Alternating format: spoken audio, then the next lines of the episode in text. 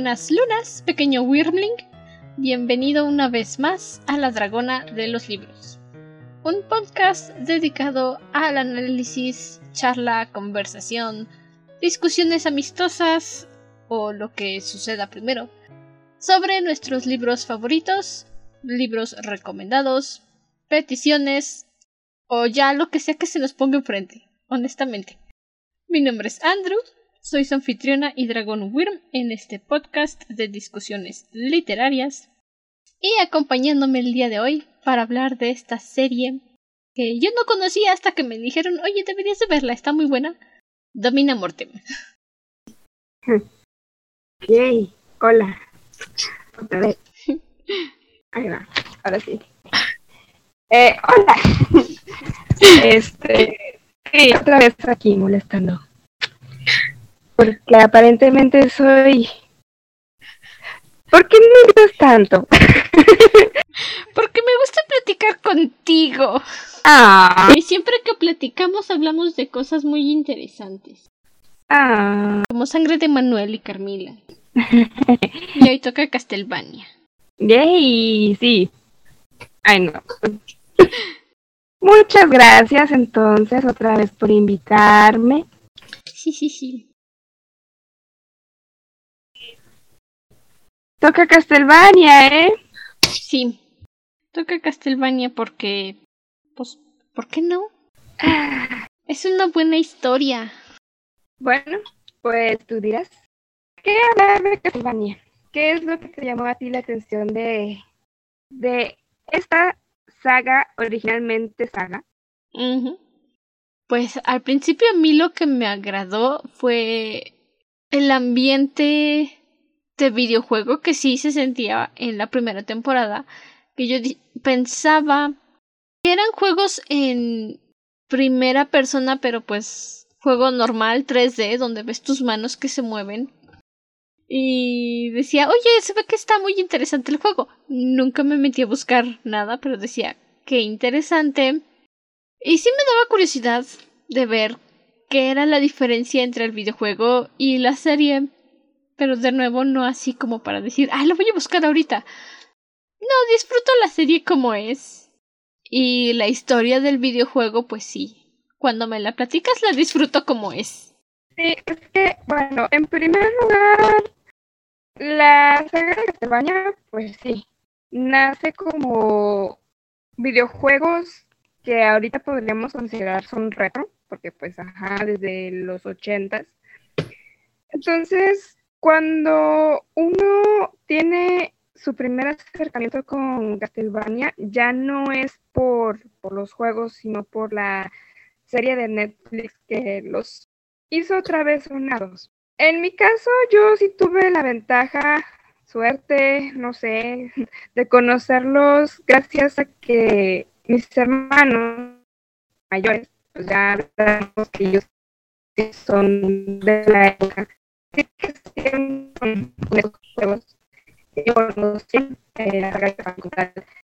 y yo ahí también yo veía cómo ellos jugaban en la computadora por ejemplo uno de ellos siempre fue muy fan de, de esta entrega y empezó jugando el clásico el Symphony of the Night que para ese momento era pues lo más de lo más, ¿no?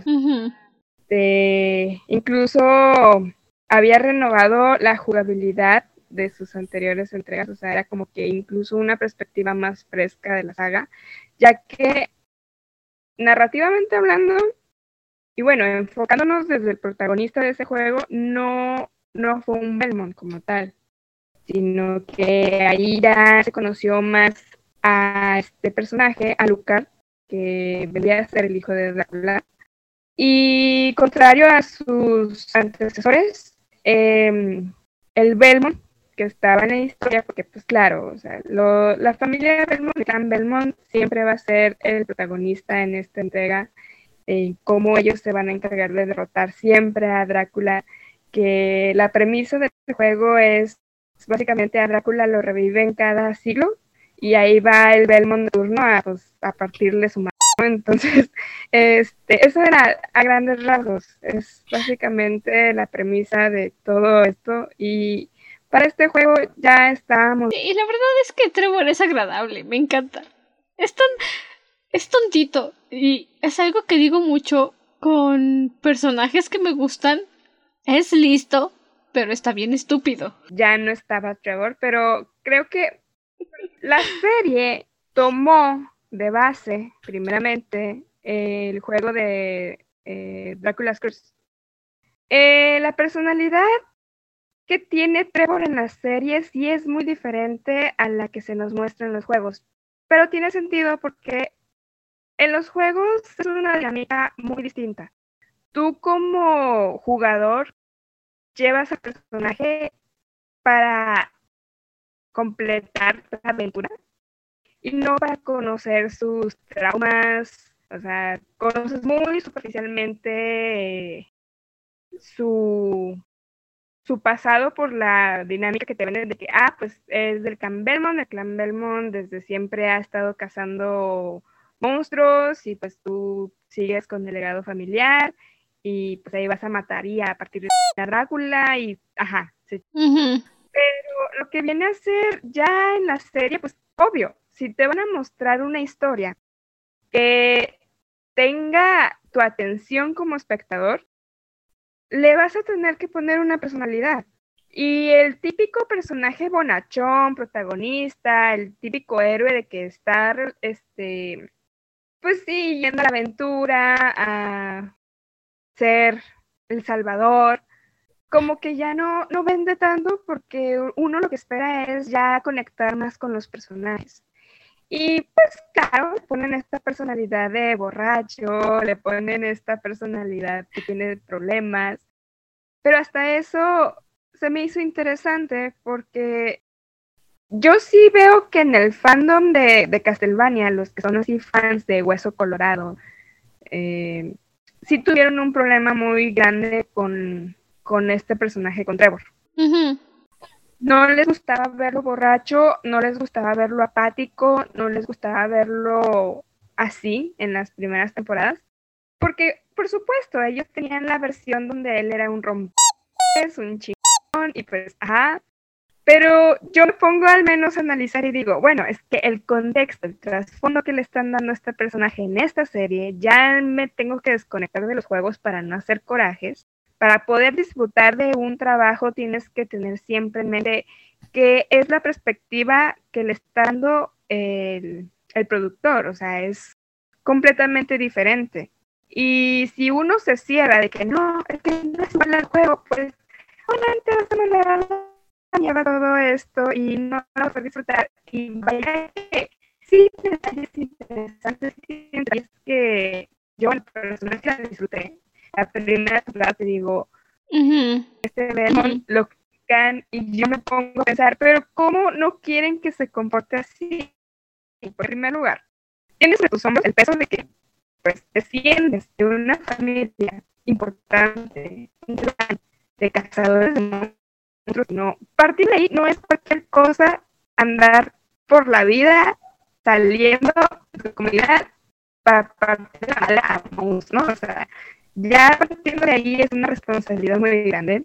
Luego, la gente, la iglesia, la sociedad les da la espalda a, tu familia, a pesar de que tú te rompes el lomo literalmente eh, por el bien de la humanidad, te rechazan y pues tu familia cae en la ruina, tu familia excomulgada incluso en la serie, ahí lo, lo abordan un poco más en este pasado de Trevor. Y aparte, todo eso te toca vivirlo cuando eres solamente un niño de 12 años, de 14 por ahí.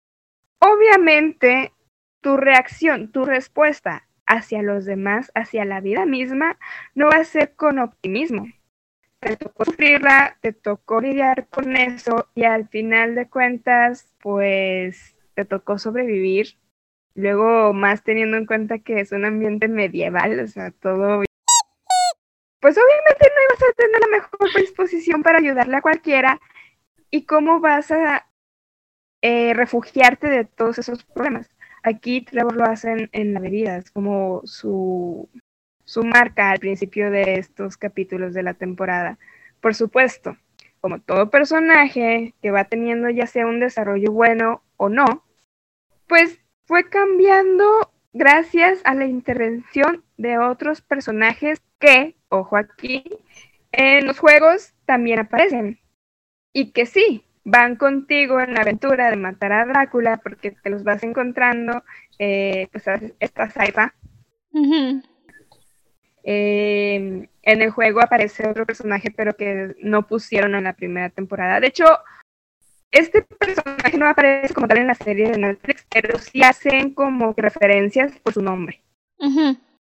Y otras, otros detallitos ahí, pero los que sí tomaron así de facto fueron a Saifa y por supuesto, desde luego, a este, a Lucas. A Lucas, claro que sí. Necesitábamos alguien para hacernos llorar. es tu personaje favorito, ¿no? Ay, sí, me encanta, pobrecito, ¿cómo sufro? Me encanta Saifa, adoro a Saifa.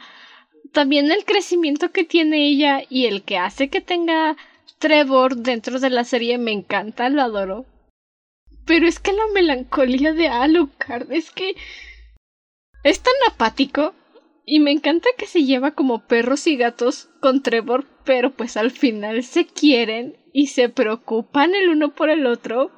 Ay, pero es que ah, como sea, Trevor tiene a Saifa para que le dé los abrazos que le hacen falta. Digo, Alucard no tiene a nadie que lo abrace. Alucard necesita unos abrazos. Alucard es un personaje trágico desde los juegos.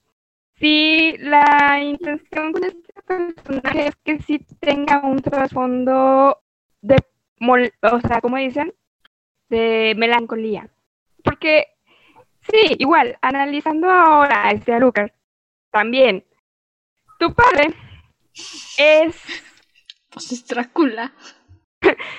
ya, no hay que seguir explicando. Ajá, es como que no hay necesidad de explicar, es como el puto Drácula.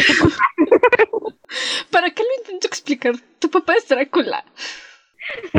sí, que por cierto, aquí también hay, bueno, más adelante sí me gustaría como que diferenciar al Drácula de la serie al Drácula de los juegos. Porque al menos aquí en la serie sí le pusieron, por ejemplo, volviendo a Lucas, tu padre, pues, es un vampiro y no cualquier vampiro. Tu madre es una humana y tampoco no es cualquier humana, porque podría decirse que para la época ella sí estaba muy adelantada. ella sí, claro. Tenía una, visión, era científica, pues. Ella eh, le gustaba el conocimiento y gracias a esto pudo tener contacto con, con Drácula. Y pues te pintan una historia de amor y es que las historias de amor siempre dan paso a este lado trágico y es muy... Alucard es un personaje que sí, sí la pasa muy mal, porque de pues tener todo, sí, de tener todo a unos padres que sí estaban al pendiente y todo, eh, se lo arrebatan. Se lo quitan bien feo, pobrecito. Y luego no ayuda para nada ver cómo tu padre poco a poco desciende hacia la, el dolor, porque el dolor de Drácula al perder a su esposa por los mismos humanos a los cuales les tenía desprecio antes de conocer a, pues obviamente a su esposa, que te la quiten de la forma en la que lo hicieron, sí coraje. De hecho, yo lo vi y dije, sí, Drácula, mátalos a todos. Sí, también yo, la primera vez que la vi, pues mi impresión inicial fue, oye, qué interesante. Y de repente le matan la esposa a Drácula y yo dije, no, no, no, ahorita, ya, manda los ejércitos, aunque no tengas, mátalos. Óyeme, ¿qué les pasa? Y de hecho me tardé mucho tiempo en darme cuenta que pasaron como 20 años casados porque porque mi cerebro simplemente se rehusaba a leer las fechas pero yo decía, óigame, no, qué grosero. Regresen a su esposa, ella no hizo nada, ella solo quería curar. Pues sí disfrutó a su esposa un ratito. Para ser un vampiro, sí, un ratito. Un ratito. Pero es que ahí mismo, en la serie, desde un inicio está esto de que te cuentan cómo Drácula y Lisa pues, se conocen y se enamoran. Eventualmente, sabes que se enamoraron y pues tuvieron a este... A este bebito. Sí, porque sí, su, su nombre no es Alucard. que a mí nadie me engaña. Drácula se enamoró a primera vista cuando le dijo, acabo de entrar a tu casa y ni siquiera me invitaste un vaso de agua. ¿Y tus modales?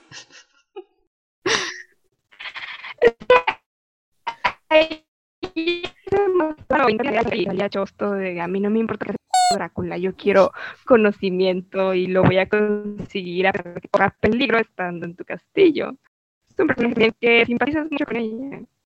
Pero, pues, Adrian, o sea, Alucard. Adrian, eh, al principio tú lo ves y dices, sí ha de ser muy duro, sí ha de ser muy duro que de repente maten a tu madre porque la acusan de bruja. Y aún así ella pide que no les guardes rencor. Así de, de noble era el corazón de esa mujer, porque pues yo sí me hubiese consumido también por, por el, este... El coraje. La ansia, la rabia. No, sí, sí. Mátalos. No. No, no sirvo, no. Yo sí les diría, mátalos, hazlos sufrir como me hicieron sufrir a mí. Sí, yo sí sí de, venga mi muerte. Pero no. ¿Cómo si no me vengas? Aquí, por supuesto, Alucard sí entendió el mensaje de su mamá.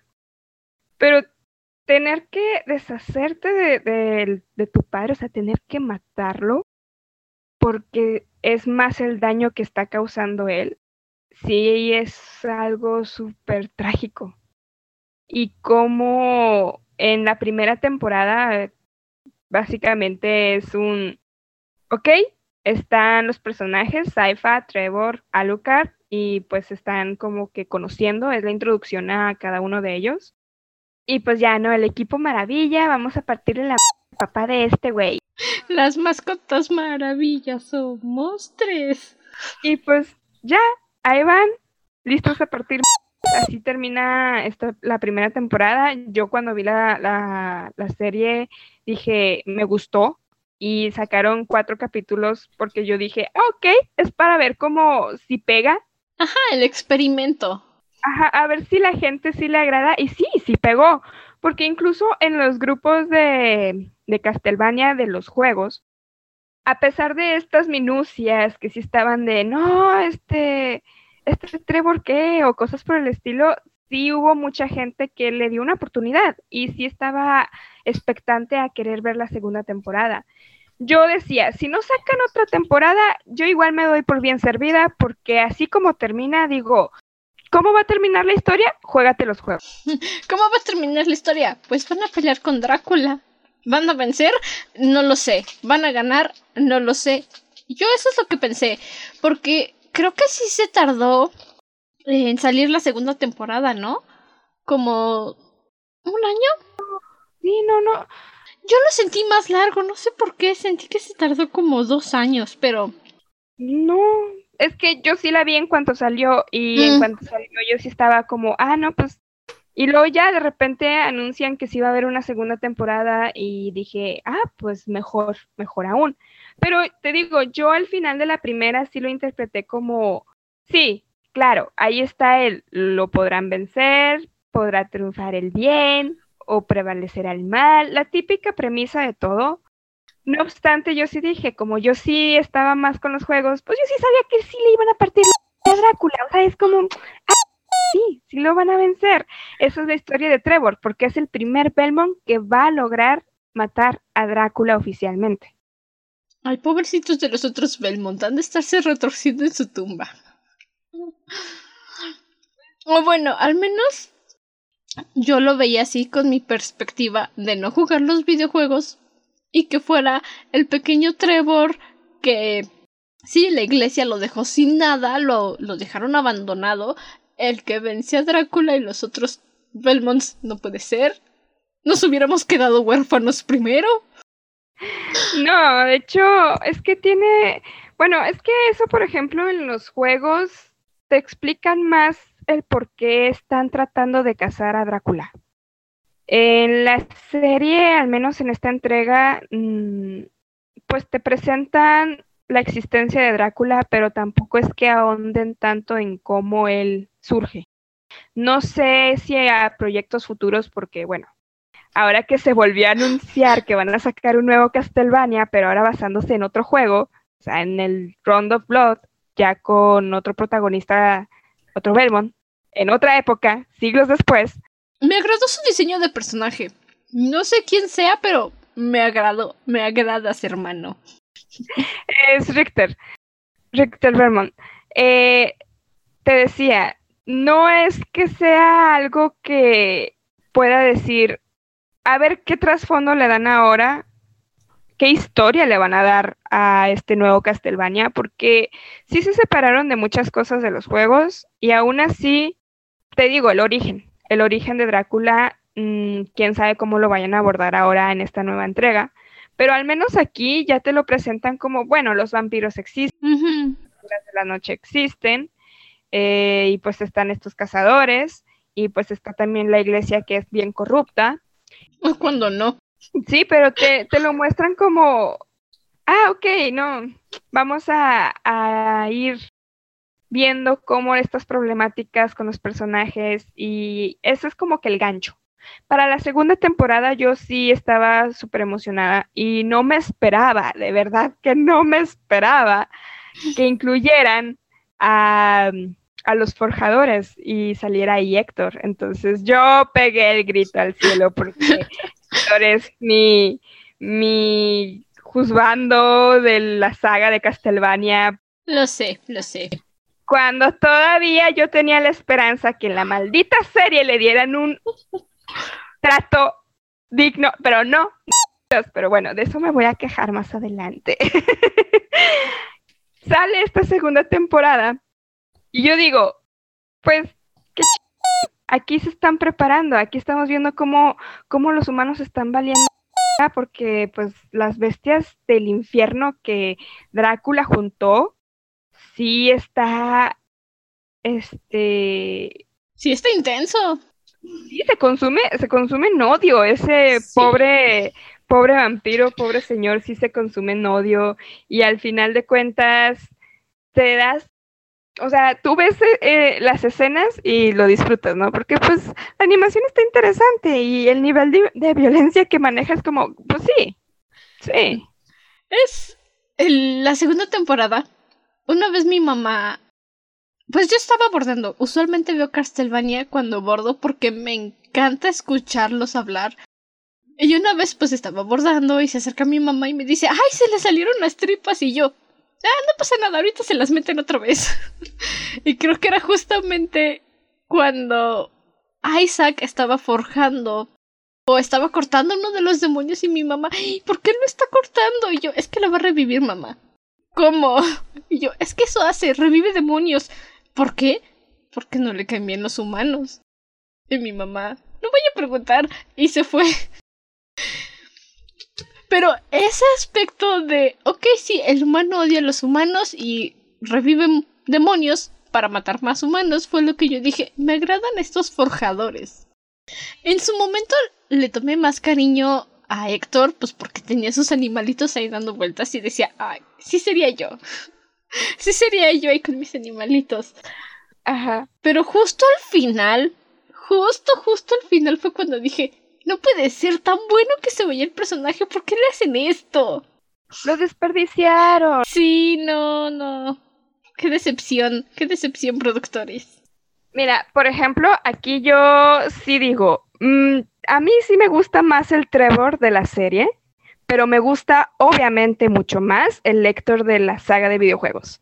Porque Héctor en los juegos tiene su propio, o sea, sale en, en ¿cómo se llama? Este, Castlevania eh, Curse of Darkness, donde Héctor es el protagonista.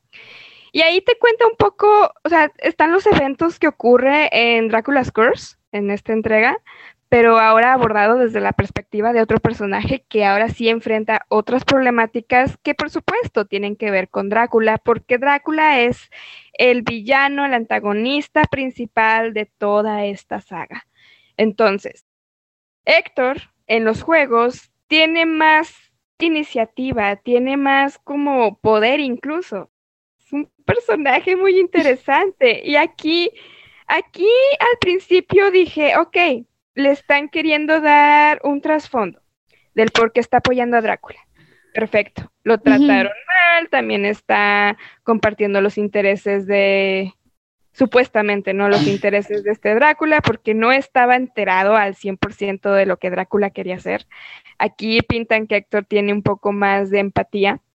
Y dije, ok, va. No obstante, con el personaje de Carmila, Ay, pues ajá, también sale en los juegos, pero no con esa ese protagonismo, no. O sea, es, es, uno de los jefes con los que te terminas enfrentando, según tengo entendido. Pero no es que digas tú, ay, el enemigo acá, como lo pintaron en, en la serie. Que uh -huh. pues no estuvo mal. Sí fue otro personaje que dije, ah, ok, maldita p Perfecto. Pero ya cuando en la tercera temporada, y ahí es cuando dije, ¿qué demonios hicieron? Sí, no. La tercera temporada es que. Es que todavía intento pensar en por dónde se les fue la idea que dijeron, sí, esto va a funcionar. Porque no. No. Y ni siquiera. Ahorita que vi la serie, pues pongan ustedes temprano a principios de mes, estamos grabando a finales de junio, pero yo todavía pienso que, que, ¿qué se les ocurrió? O sea, ¿por qué? En cierto punto me agrada que nos muestran otra perspectiva de del mundo de los vampiros, en este caso de las vampiresas que están viviendo con con Carmila pero por todo el asunto en el que están pasando, digo yo, ¿en cabeza de quién cabe que Carmila va a poder hacer un zoológico de humanos en el eh, para poder alimentarse eternamente? O sea, no, está, está loca. Es mejor el plan de matarlos a todos. y luego aparte, algo que sí me gustó y todavía disfruto muchísimo es el crecimiento que le dieron a Isaac. Ya sé que es diferente en los videojuegos, y que nada que ver, pero a mí su personaje me agrada mucho. Sí. Es, es muy interesante, o sea, igual tiene este conflicto de que, pues, en la época en la que están viviendo los negros todavía eran maltratados y tratados de esclavos. Y en esta tercera temporada Isaac tiene sus momentos de decir, ok, voy a cambiar, vamos a darle una oportunidad al mundo. y, y al ratito la misma gente le dice, no sabes qué, llévate a tus bichos de aquí, no te queremos. Y vuelve a recaer diciendo no, para que confíe, mejor los mato a todos, ya, la paz nunca fue una opción. Pero podemos ver ese crecimiento en él y eso me agrada, o sea, me encantó ver ese desarrollo en Isaac, porque para de la segunda temporada a la tercera eran dos personas diferentes. Y yo dije, wow, Incluso todavía en la tercera temporada tiene más salvación este Isaac con sus escenas que este Héctor. Porque a Héctor vemos cómo lo están maltratando, humillando. No, definitivamente yo cada vez que lo mostraban así, algo dentro de mí se retorcía de coraje porque yo estaba de no. En ese momento algo cambió dentro del Lotso. Algo se rompió. Es como que te están haciendo, cariño, no te dejes, eres fuerte. Pero pues no, nada que ver. Entonces, hicieron un buen desarrollo para Isaac, pero les costó sobajar a Héctor. Les, les costó perder a Héctor. Sí, no, es como si un buen Isaac, pero ¿a qué costo? Literalmente. Hiciste un buen desarrollo, pero ¿a qué costo? bueno. Hubiera sido perfecto que igualaran la balanza y le dieran un buen desarrollo a los dos, pero no. Mm, es que ay, Warren Ellis, el que dirigió este proyecto, no conocía los juegos bien. O sea, no estaba tan enterado de ciertos detalles. Y pues, ¿qué pasa cuando tú no conoces tanto el producto? terminas dando otra cosa completamente diferente. Pasa lo mismo que le pasó a los pobrecitos fans de Percy Jackson, que el director ni siquiera leyó el libro y le contaron el chisme y dijo, perfecto, voy a hacer una película. Nada que ver. Nada que ver. Sí, no, y... Pero pues al final, al final dije, no, no me gustó esta tercera temporada, pero voy a ver la última para ver cómo le dan el cierre. Y yo... Para no dejar las cosas a medias. Oh, carajo. Bendita cuarta temporada. Es como... Me, me encanta. Sí, hubo más acción. Muchísima, no. La cuarta temporada tuvo toda la de acción y peleas que me encantaron de la primera temporada. Y es que cuando la vuelvo a ver todavía la veo y digo, no puede ser. ¿Quién hizo esa animación que está tan preciosa? ¿Quién dirigió esas escenas de batalla? Me encantan. Casi siento que tengo el control en la mano con esas escenas. Y yo tampoco tengo buena coordinación ojo-mano para ese tipo de videojuegos, pero 10 de 10.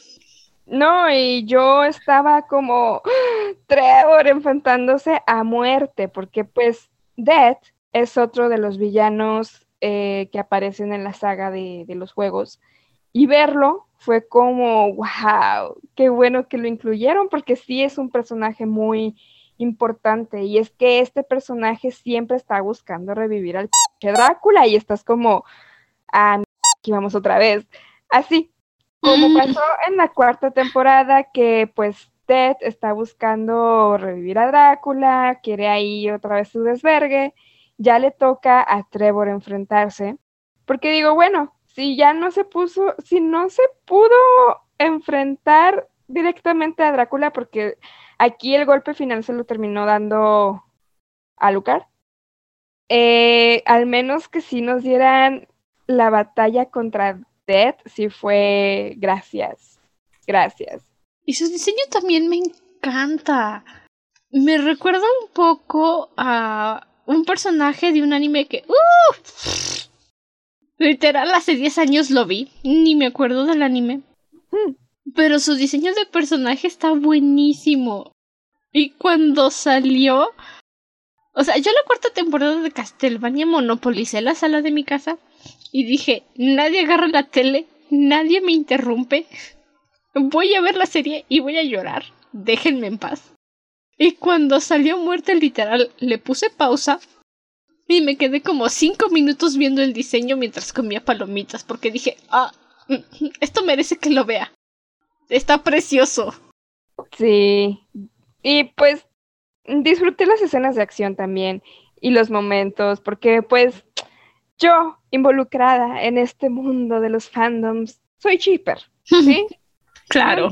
Yo yo shipeo, entonces yo soy shipper, entonces, desde luego, iba a estar disfrutando la interacción entre Trevor y Saipa, porque es como... Y luego, yo desde la primera temporada, yo ya sabía, o sea, yo ya sabía que estos dos iban a terminar juntos porque, pues yo ya, desde los juegos ya te lo dicen.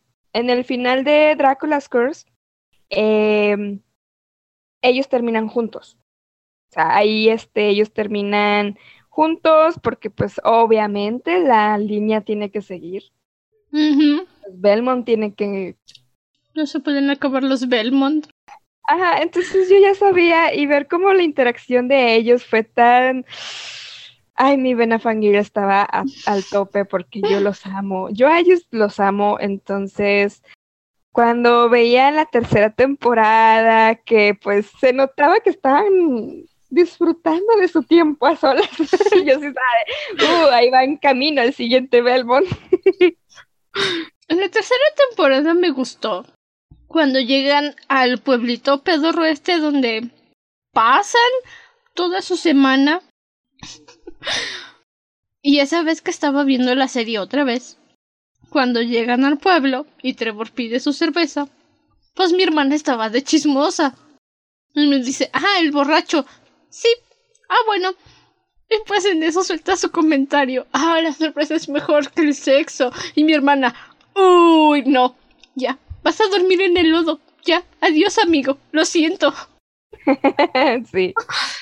Y le digo, pues sí, lo van a mandar a dormir al establo. sí, no, es que yo sí decía, sí, esa pareja es más que canon. Y entonces... Su química es preciosa. Sí, al final cuando en la última temporada que ahí estaba la señal y oye, más dramatismo que Trevor le diga que él sabe que está embarazada y es como, ay, ah, ah, maldito, cállate el hocico. Sí, yo así de no, no me lo vayan a matar, no. Yo sí pensé, por tres segundos pensé, no puede ser. ¿Y ahora qué van a hacer? Se fue Trefi. ¿Qué pretenden? ¿Que me quede aquí a ver cómo terminan la serie sin él? No, están locos. Pero me quedé. Me quedé con la esperanza de que no lo mataran, porque honestamente no puse tanta atención. Estaba más histérica con el hecho de que. ¡Puf! Te dan la ilusión de que se va a morir Trevor y yo. ¡Ah! ¡Auxilio! ¿Cómo se respira? Yo me aferré a la idea de que no, no pueden matarlo, sino quien le enseña a pelear como un buen Belmo, ¿no? Que no, no lo pueden matar. Pero pues ahí está todavía la incertidumbre, porque dices, no, es que pinche Netflix ha cambiado un putero de cosas que digo, ya yo los creo capaces de cualquier jodida cosa, ¿no? No, entonces... Yo no confío en ellos. No confío en ellos, pero que si sobreviviera era como, ay, el, el alivio y verlos juntos y es como, ay, qué lindo. Lo disfruté bastante. Todavía puedo creer en el amor. Sí. Lo que sí me descolocó mm, y me sigue descolocando es la escena final donde Lisa y Drácula sí están vivos otra vez. Todavía no he podido pensar en una buena teoría conspiranoica para eso. Pero mi única explicación que tengo es que pues escaparon las, las almas del cuerpo que querían crear el Ribis. ¿Se llama Ribis? Bueno, su cuerpo perfecto, andrógino que querían crear para tener a Drácula y a Lisa. Entonces, por el poder del guion dijeron, se van a manifestar en cuerpos físicos. Fush. Es que, ok, entiendo que revivan a Drácula porque, ajá. Es Drácula. Si no, ¿a quién se van a enfrentar en el siguiente juego? O en este caso en la siguiente serie que van a sacar. Pero, ¿Lisa? ¿Por qué? Para que no esté solo, pobrecito. Ya sufrió suficiente el pobre hombre. Es que el chiste de este personaje era precisamente que también experimentara el dolor, la pérdida y pues tratara de seguir o incluso que sí se consumiera por su odio y le agarrara una gran tirria a la humanidad, pero ¿cuál? ¿Cuál es el motivo? Estoy muy destanteada de lo que ocurrió, pero quiero creer que en esta nueva entrega, Castlevania Nocturne, van a explicar un poco más esa razón, a pesar de que Warren Ellis pues ya no va a estar involucrado en el proyecto, lo cual agradezco y estoy como bien, solo espero que esta nueva persona que va a estar al tanto de esta nueva entrega sí sea más consciente de lo que se está haciendo con la historia. O al menos pregunte y se informe bien de lo que está pasando, porque sí se sí, se notó muchísimo la diferencia entre temporada 1 y 2 con lo que sea que haya sido la 3 y luego la 4. La 4 se sintió como temporada 1 otra vez. Y bueno, en los grupos de Castlevania que estoy, eh, pues sí, hablan de los juegos, hablan poquito acá de la serie. Eh, igual, como es un fandom predominante más que nada por hombres, porque porque pues ajá. Ajá, porque ¿cómo le va a gustar a una niña un juego de peleas y de vampiros, verdad? O sea. No, no es por eso, es más porque eh, es que ya la mayoría de ellas son señores. Ah, bueno. Ah. Sí. bueno. Sí, no, o sea, hablan más de los juegos, hablan más de todo eso, de los detalles. Eh, de las parejas no, porque pues te digo, no, es que sí se nota mucho la diferencia entre un fandom que está infestado de mujeres, donde la mayoría son mujeres, a donde la mayoría son hombres. Mucho la diferencia. Vagamente recuerdo mi experiencia en el fandom de My Little Pony y fue cuando dije, no, no, no, no, no, es hora de desintoxicarse y jamás, jamás, jamás volver. Yo no me atrevo a entrar ahí. jamás, jamás, jamás, jamás, jamás, jamás voy a volver. Sí. Yo estuve ahí cuando la serie estaba saliendo y sí, no, no. Gracias por todas las canciones que escribieron, pero no, jamás. No, definitivamente es un pozo de depravación esa. Ay, no, horrible. A veces me pregunto cómo soporté tanto tiempo ahí. Te gusta la mala vida. Me gustan los furros, no lo puedo negar. bueno. Soy esa depravada. La sinceridad ante todo. Claro. Claro, digo, estás de Shomaru, ¿no? bueno, ya no diré más porque sí, fue también mi primer amor, entonces... Mira, es que honestamente, cambiando de tema un poco, toda nuestra generación creció con furros, así que a todos nos gustó un furro en alguna vez. Es todo lo que voy a decir. Toda nuestra generación creció con furros. Mira, no te lo voy a negar. De hecho, te lo puedo decir a mucha honra que, que, a mí me gustaba mucho el Rey León. A mí me gustaba mucho este el diseño de, de los leones, o sea, pinches atractivos, no mames. Es que quién se le ocurre hacer un animal atractivo, de veras. Y luego, cuando salió la de El Rey León 2, pues obviamente no ayuda, porque yo sí estaba así toda vuelta loca con el romance de Kobu y Kiara, y estaba así de, güey, es que Kobu. Muchas de las personas a las que les he hecho esa pregunta me dicen, pues Kobu, y yo digo, pues qué le viene a Kobu cuando estaba cercano, o sea. Estos feos. ¿Cuando estaba quién? Sir Khan, el tigre del libro de la, de la selva. No, yo, yo veía el libro de la selva por el tigre. O sea, a mí qué me importaba la historia. Yo veía por el tigre y es que yo decía, oílo nomás. Oílo nomás. No, yo sí fui más para el Rey León.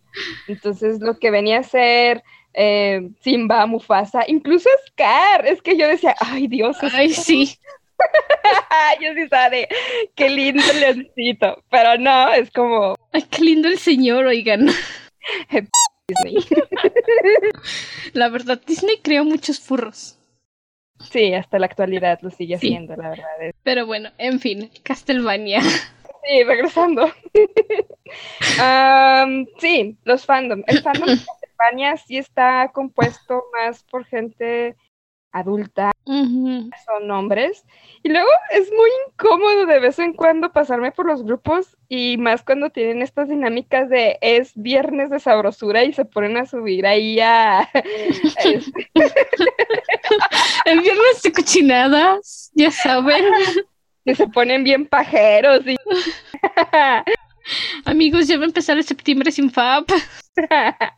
y pues ponen, por ejemplo, maman demasiado, o sea, les gusta, les gustó bastante. Podrán quejarse de la serie, pero les gustó bastante esta Lenor. Y yo, la verdad, odié esa p Dije, ¿qué? No le encuentro el atractivo a Lenor.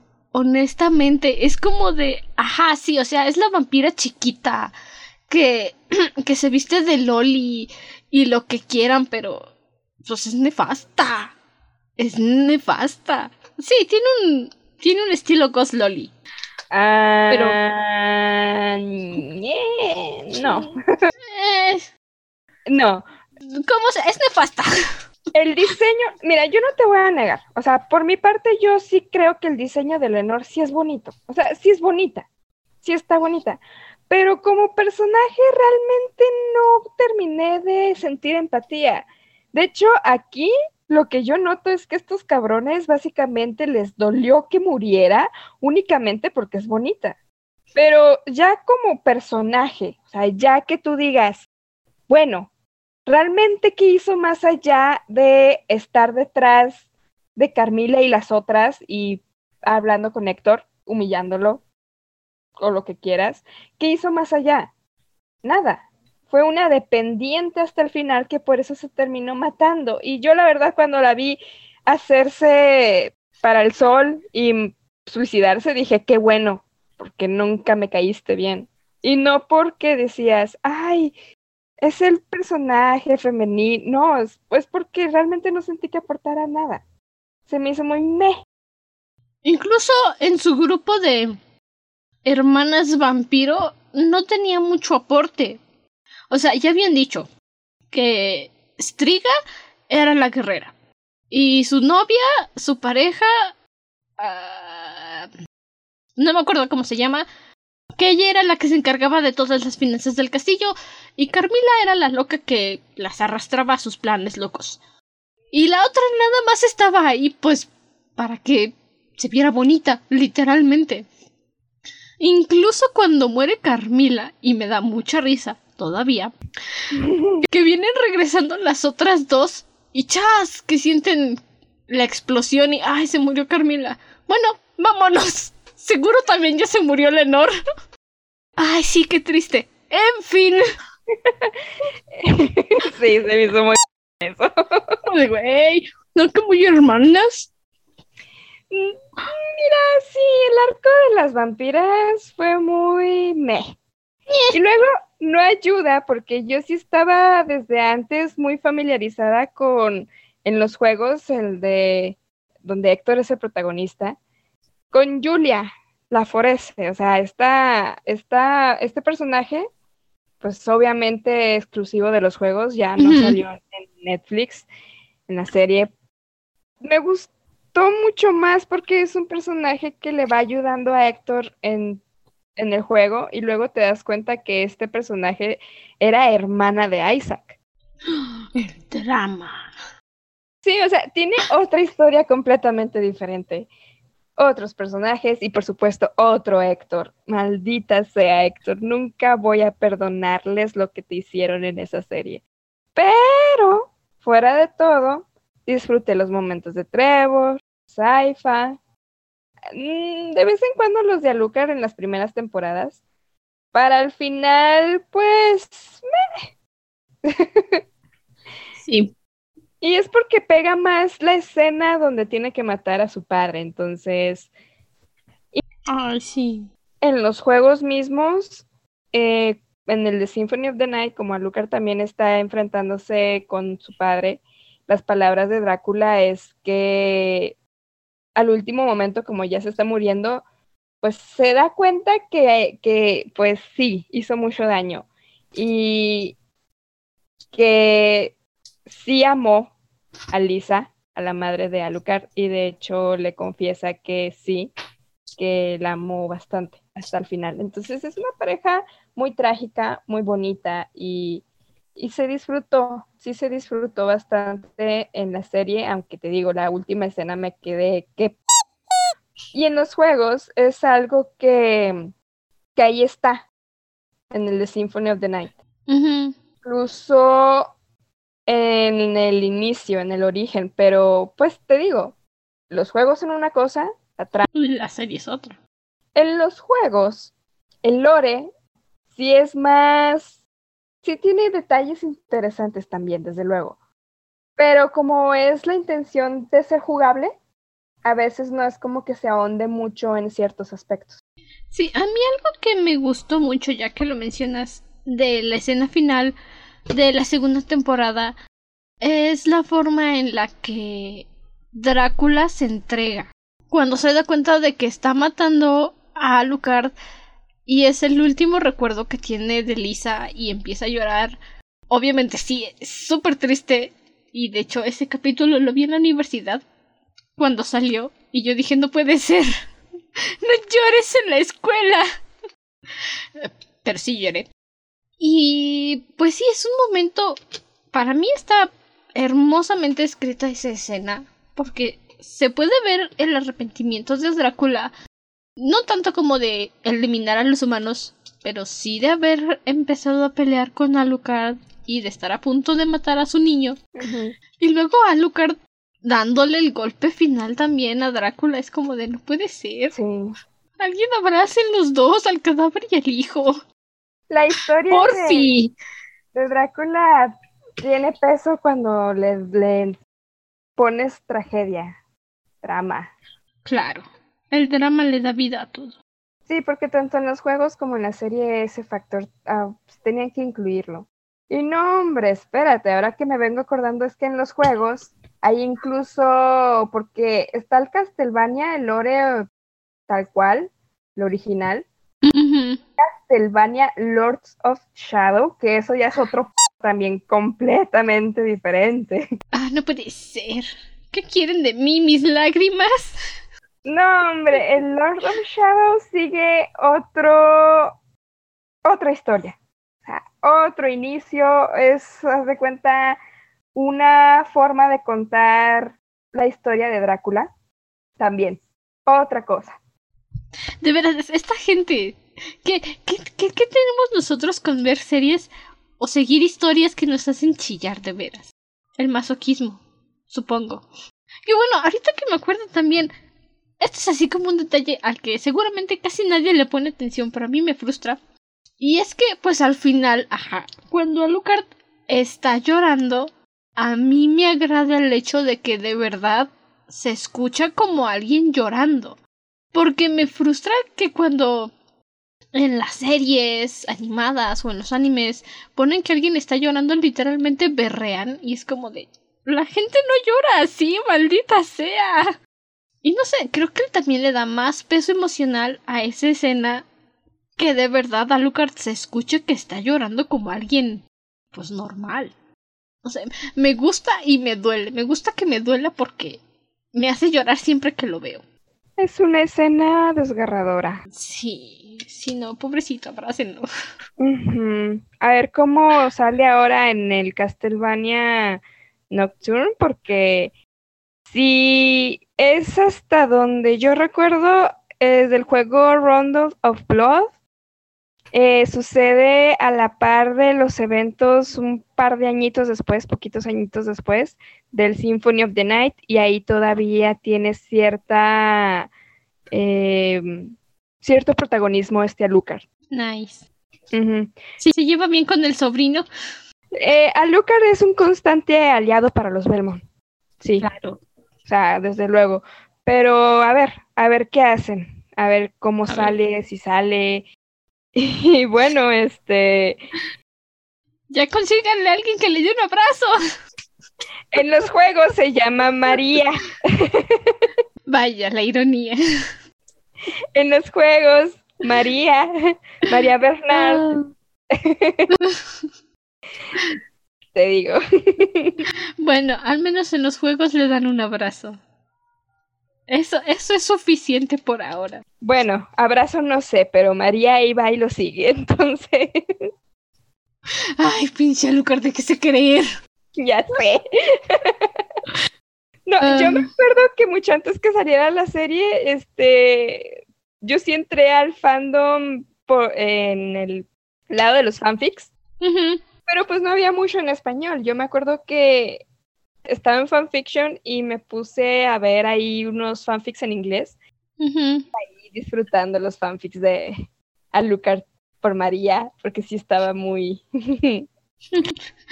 Muy spicy el asunto. no, muy bonito. Ah, qué bonito. Sí. Luego, pues luego esa es la mala suerte, ¿no? De buscar fanfics. Que la gente dice, ah, pues yo no quiero que tengan relaciones bonitas. Quiero que sea una relación puerca. No, yo quiero algo bonito para variar, fíjate. Para variar. pues mira, una que ya le sabe a ese mundillo sabe que te vas a encontrar con cualquier jalada. Ay, sí. Sí, ya estás como, pues mira, si hay porno de esto, digo, eh, ¿quién soy yo para juzgarlos? Y si no hay, y si hay algo disfrutable, si el contenido tú lo disfrutas como disfrutaste la serie original, sea, pero no me voy a poner tampoco a quejarme de que la gente descargue ahí sus fantasías con los personajes, porque para eso es. Y si no me gusta, reniego un poco, pero no le voy a andar al autor. Exacto. Ay, aquí ya tenemos otra vez quejas del fandom nuestro. Ay, no, no, no, no quiero hablar de eso. Estamos hablando de Castlevania. ch- su madre. Sí. Ujú. Exacto. Si no me gusta, no lo veo. Así de fácil. Tiene su madre. Todos ustedes anónimos que nada más van a quejarse y se quejan de lo mismo. Maduren un poquito, por favor. Yo, yo ahorita estoy bien a gusto, este, hablando de Castlevania, así. Ok, entonces.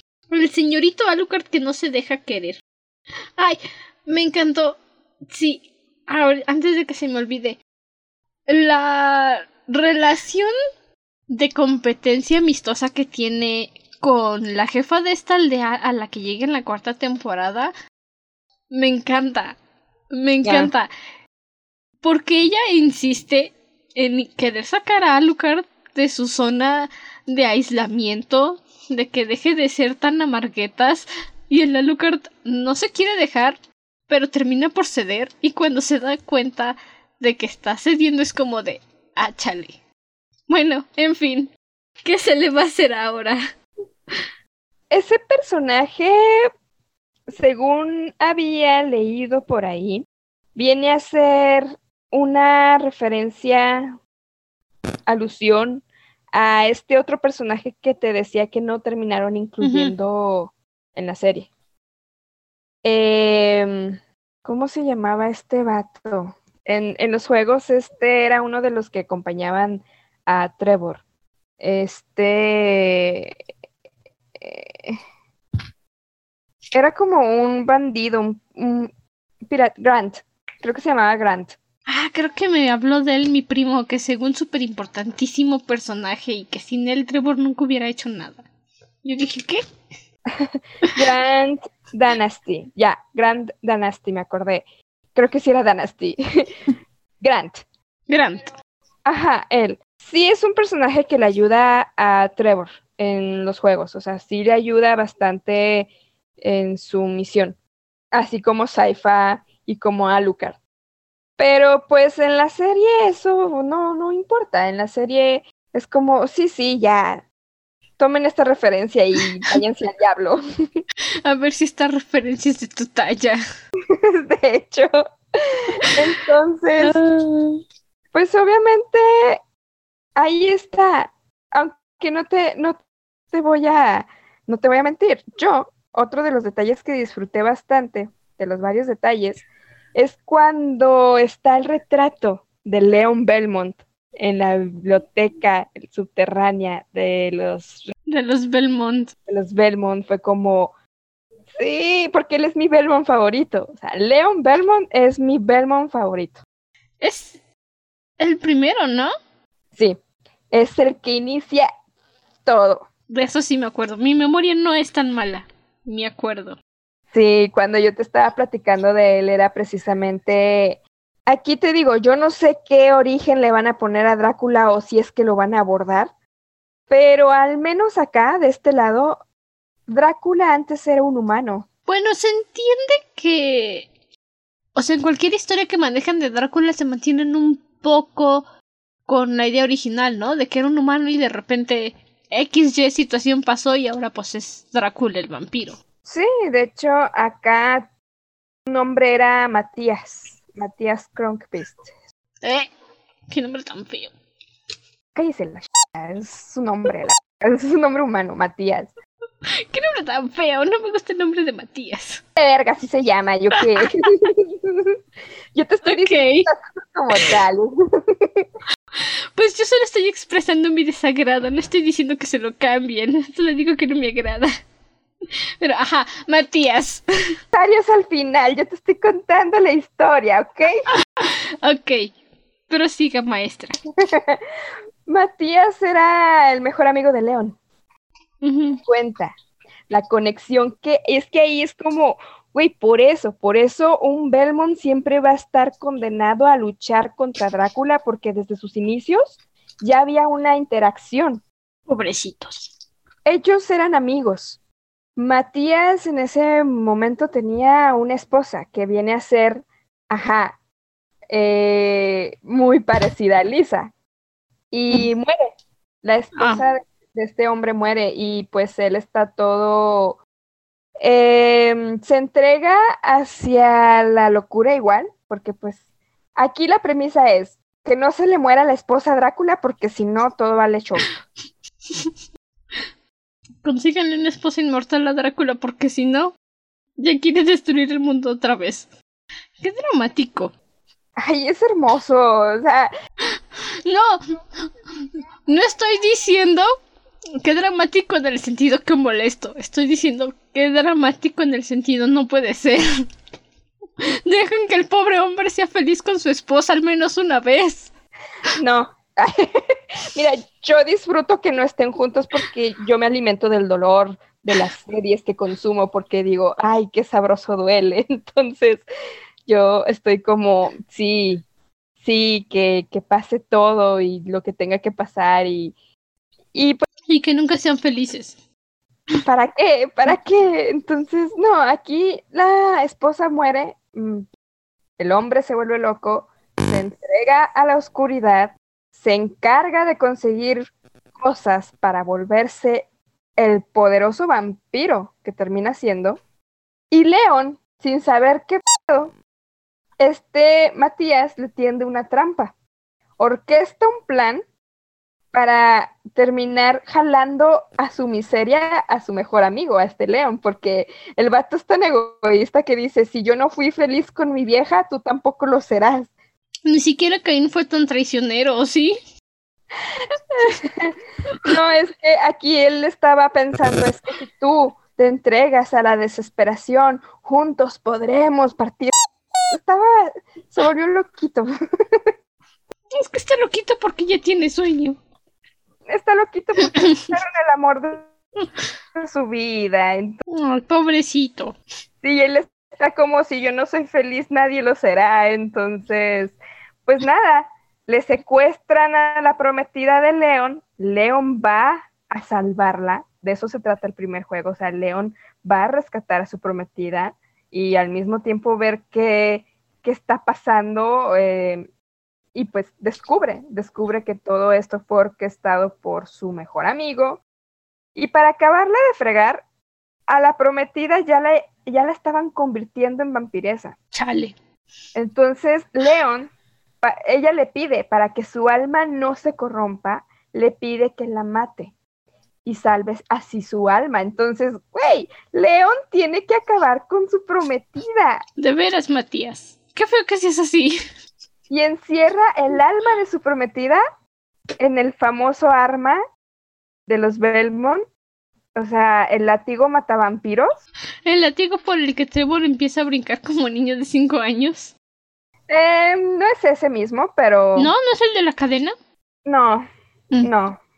Es que te digo, aquí cambiaron muchas cosas. Yo mm, supe que mm. no iban a incluir como tal este inicio cuando vi que, que, el látigo que tiene Trevor, no sé cómo, cómo entra eso ahí, pero en fin, a ver cómo le hacen los productores de la serie, pero pues no es el mismo.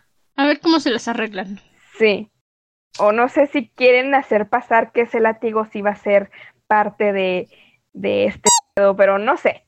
El caso. Sería interesante para los que sí conocen la historia del videojuego. Sí. Como Trevor buscando su pollito.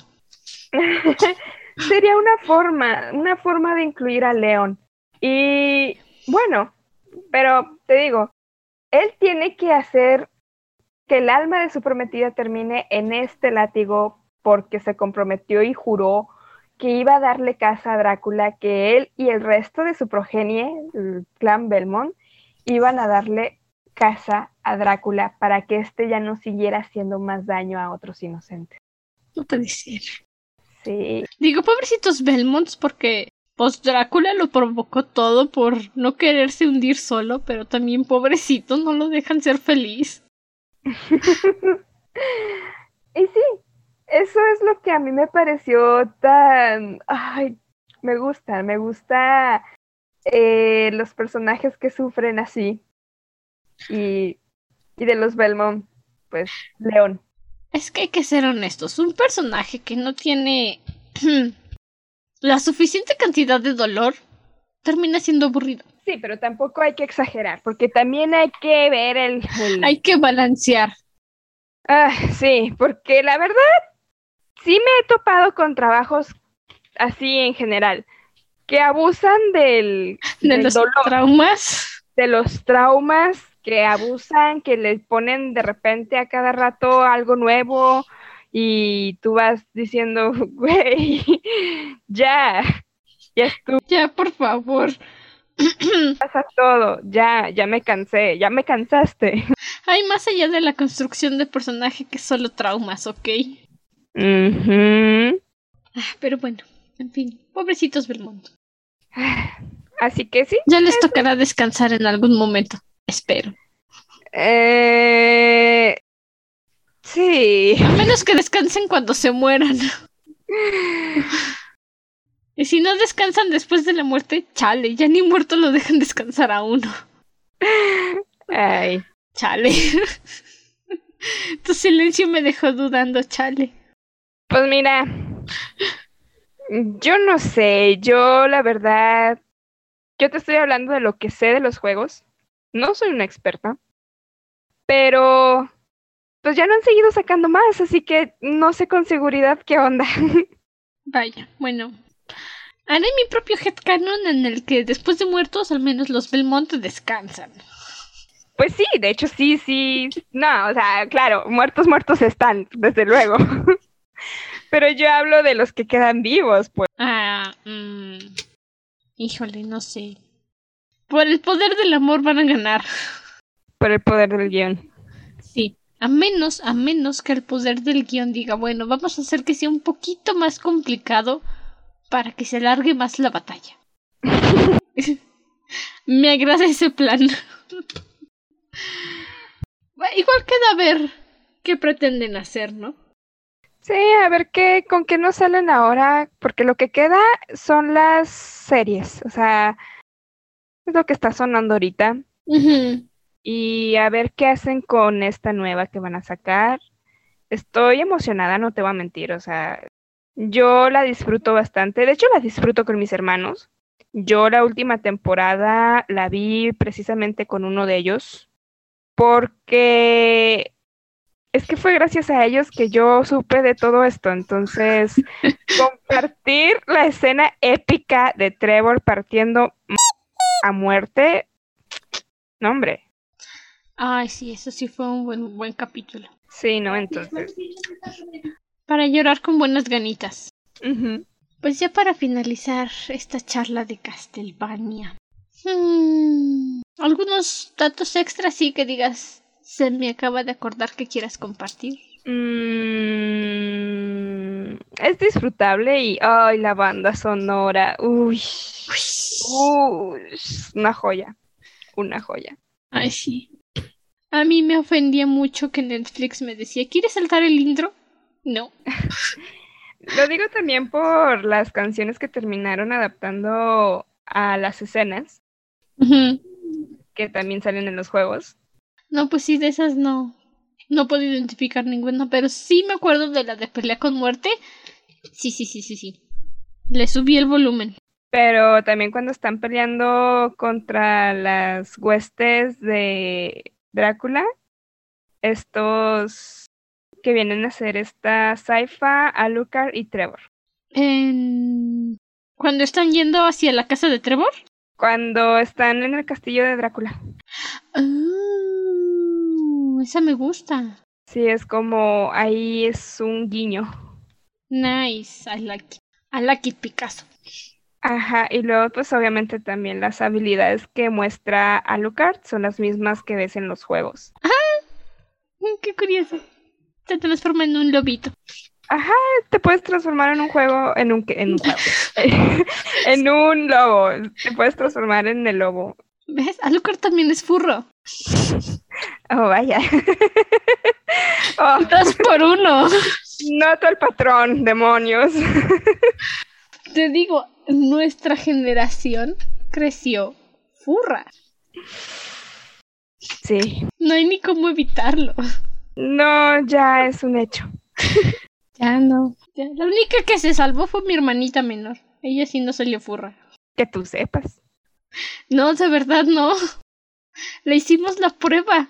Le preguntamos hasta por el papá de Bambi y dijo, pero es un animal. Mira, muéstrale la versión humanizada de esos animales y Sí. ahí lo va a ver diferente. Voy a intentar porque si no, no. Estamos preocupados de que ella no salió furro. Que no eres normal. Porque no puede ser como todos los demás furros. Pues mira, así sucede muchas veces, porque no es que sea el atractivo al animal en sí, vibra humana que ellos dan. O sea, porque estamos hablando de que son personajes que hablan, que se Sí. comportan. O sea, es, Y tienen muchos rasgos humanos. sí. O sea, no es como tal la cabeza. No, eso ya no es furro. Ajá, no, eso ya es, no, no jodas. No, eso no, ya. Stop it. Get some help. Ajá, bueno, entonces, los furros están en todos lados y Alucard también es furro. Ah, Genial, premio doble. contrólate. Ay, ya, perdón. me controlo. Mm, pues no se me ocurre alguna actividad que podamos hacer para cerrar el episodio, así que de la serie vamos a, a, a hacer- generalizar un poquito. De la cuarta temporada, ¿cuál fue tu escena favorita? Ah, bueno, creo que Para no dejarlo muy ambiguo y decir de, de toda la serie, ¿no? Ajá. Pues es que la escena de la pelea con Trevor y Muerte, esa es mi favorita. Mi favorita de todas, de todas, en serio. Luego ya, si bien no es de la cuarta temporada, sí me iría por la parte donde Drácula entra en razón que está golpeando a su hijo, que está casi matándolo. Va a llorar. Y después de ahí está cuando, bueno, hay dos. Cuando Drácula empieza a masacrar a todos, desde la primera vez que les advirtió y que no le hicieron caso y de repente envía sus huestes. Ay, cuando se cumple el año, ¿no? Ujú, esa Ay, ese está muy bueno. Y después sería, creo, creo que tengo top 5, ¿no? O sea, sería esa la tercera, la cuarta sería eh, cuando estos tres están peleando, que te se empieza a escuchar esta cancioncita. ¿Cuál es la de Bloody Tears? Creo que sí es la de... mm, en realidad no estoy muy segura, pero podemos preguntarle a Cucu. No, es que creo que sí era Bloody Tears. Creo que sí era esa. Si no, creo que era... Estoy en que sí. Bueno, pues confieren que es esa, porque realmente por nombres no me las sé todas. Ah, no, no, la de Bloody Tears creo que sí es la que tocan cuando está enfrentándose. No, sí, sí, sí, sí, sí, sí, sí es. No, ya. Perfecto. Ok, esa. ¿Cómo si no me voy a acordar? Dice. Y mi última escena es cuando la bestia, el demonio, se come al padre este desgraciado. Ay, sí. Esa es mi segunda favorita. Siempre que estoy viendo la serie y ya se lo va a comer, siempre dejo lo que sea que esté haciendo porque me encanta ver como el diálogo en sí, me encanta el diálogo. Que el padrecito este le dice, no puedes entrar en la casa de Dios, tú, maldito demonio, y Drácula, diciendo mentiras. en la casa de Dios. ¡Upsi! Me encanta ese diálogo. La bestia de que, pero si Dios no está aquí, Ajá, es como... Así de si Dios estuviera aquí, ¿por qué me dejó pasar, eh? me encanta ese diálogo a mí, es, es mi segunda escena favorita. ¿Y tu primera? La primera es el inicio de la cuarta temporada. Toda esta secuencia de las últimas seis semanas de Saifa y Trevor y que al final dice, no puede ser.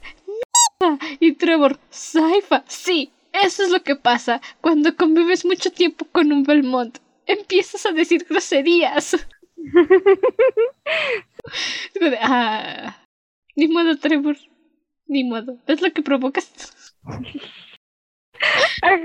Mi tercera escena favorita creo que sería la pelea que tiene Isaac hacia la torre donde está el brujo este con el espejo de transportar. No sé, me gustan los efectos visuales de esa escena. Es como... Me agrada la velocidad de la pelea, pero tampoco es tan rápida que digas tú, uy sí, iba ganando porque no, se nota que llega un momento en el que se le empiezan a acabar las criaturas a, Isaac. La otra creo que sería de la segunda temporada. A ver, déjame ver. Cuando está sacando su cofre de, de los libros apilados ahí en la biblioteca Belmont, me encanta. Porque Saifa está haciendo su investigación. Alucard está viendo a ver ¿Qué pueden ocupar para derrotar a Drácula y Trevor? ¡Ah! ¡Mira! ¡Un cofre! Espera. ¡Ah! Yo conozco este cofre. Y lo empieza a sacar y es como, ¡Sí! ¡Mi regalo de Navidad! Ah, pues Alucard no está, no está viendo a ver qué pueden hacer para matar a, a, su papá. Él, de hecho, él ve esa biblioteca como sí, esto es para cómo casar a mi gente, ah, porque sí. sigue siendo parte de ellos, entonces. Pues sí, pero sí, también está, pues está ahí dando vueltas en la biblioteca y me da mucha risa que Trevor es el único que dice, ah, mira, una cajita, ¿qué hay en la cajita mágica? me, me encantan las actitudes infantiles de Trevor. y la última son todos estos pequeños momentos de la cuarta temporada, pues ya sé, no es una escena, pero son muchos chiquitos, donde va armando su arma con la que derrota a, a muerte. Ah, sí. O sea, se siente muy la leyenda de Zelda, así de rompo un jarrón, ay, me encontré algo, rompo otro jarrón, me encontré algo. Así lo siento yo. Esa es la dinámica del juego, güey. Te digo, así lo siento yo, yo nunca jugué los juegos. Pero o sea, te estoy diciendo. Ajá, sí.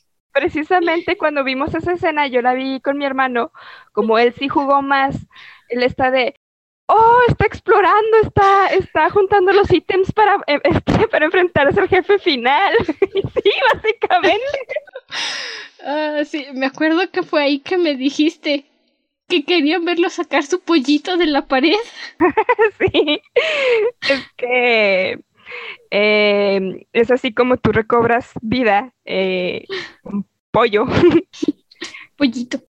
O sea, recobras energías, entonces ahí vas y te alimentas con pollo que es un pollo rostizado literalmente en los juegos, ahí te sale tú vas así, en acá, con pasos robóticos, así con tu latiguito, y luego, ¡ya! Estás así, rompiendo jarrones, estás rompiendo candelabros, estás rompiendo paredes, y de repente te sale pollito ahí en la pared. Y... sí. Ay, es que sí hubiera sido muy gracioso verlo. Me hubiera encantado que de repente, al menos como easter egg o como guiño, llegar a Trevor con un pollito rostizado. ¿Y de dónde sacaste eso? ¿De la pared? Sería muy anticlimático, pero sí hubiese estado gracioso. Pero es que anticlimático es el estilo de Trevor. Mm, no. Dentro de todo sí es algo... Pues es que él nunca deja de hacer sus cosas porque sabe a lo que va. Trevor no se sabe estar quieto, de tenerte de ah. Bueno, en fin. Ya para cerrar este episodio charla de Castlevania. Pues sí, vayan a ver la serie. Yo diría que se salte en la tercera temporada, no pasa nada. Absolutamente nada.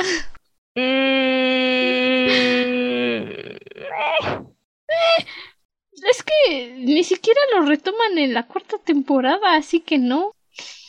mm, ahondan quizás un poco más en las intenciones de Carmila, porque si se van así nomás a la cuarta temporada, pues van a estar como, ¿y estas viejas qué? Pues están y se van a morir.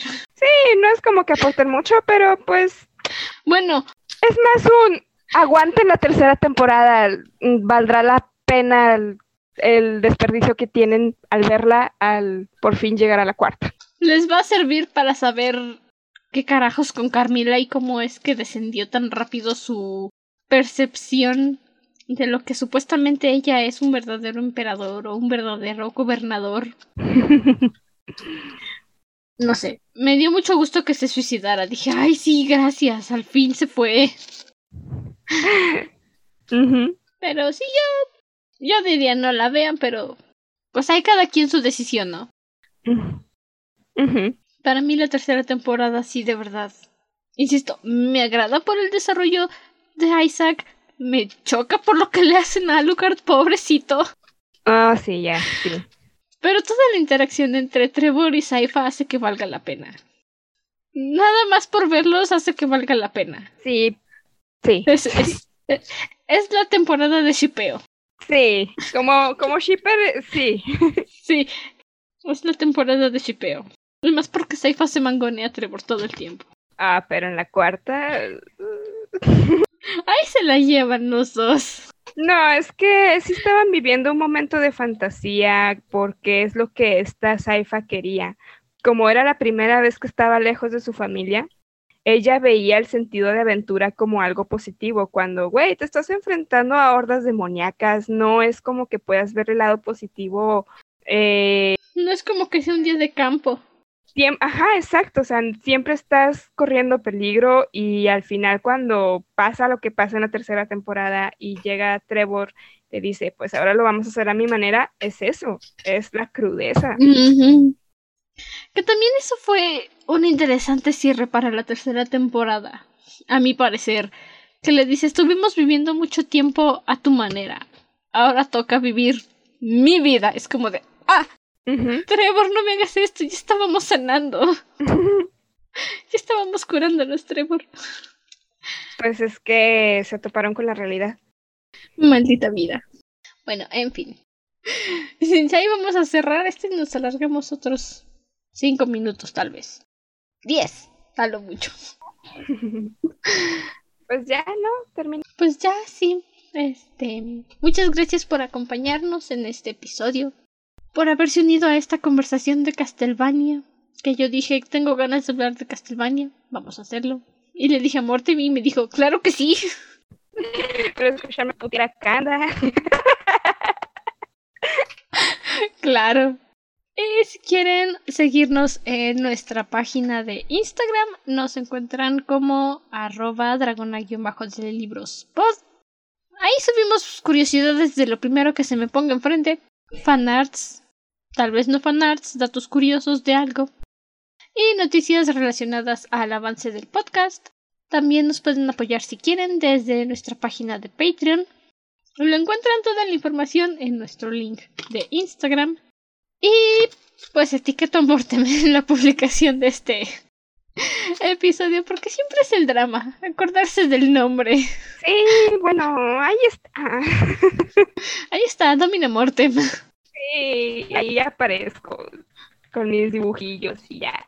Ya saben, la que tiene una portada de las chicas superpoderosas de un brick pirata, Domina Mortem. Sí pongo atención, a veces lo confundo con Lenora, pero sí pongo atención. Hasta entonces, permanece cómodo y seguro dentro de tu cueva. Nosotros nos volveremos a reunir en el siguiente episodio. Hasta la próxima luna. Bye.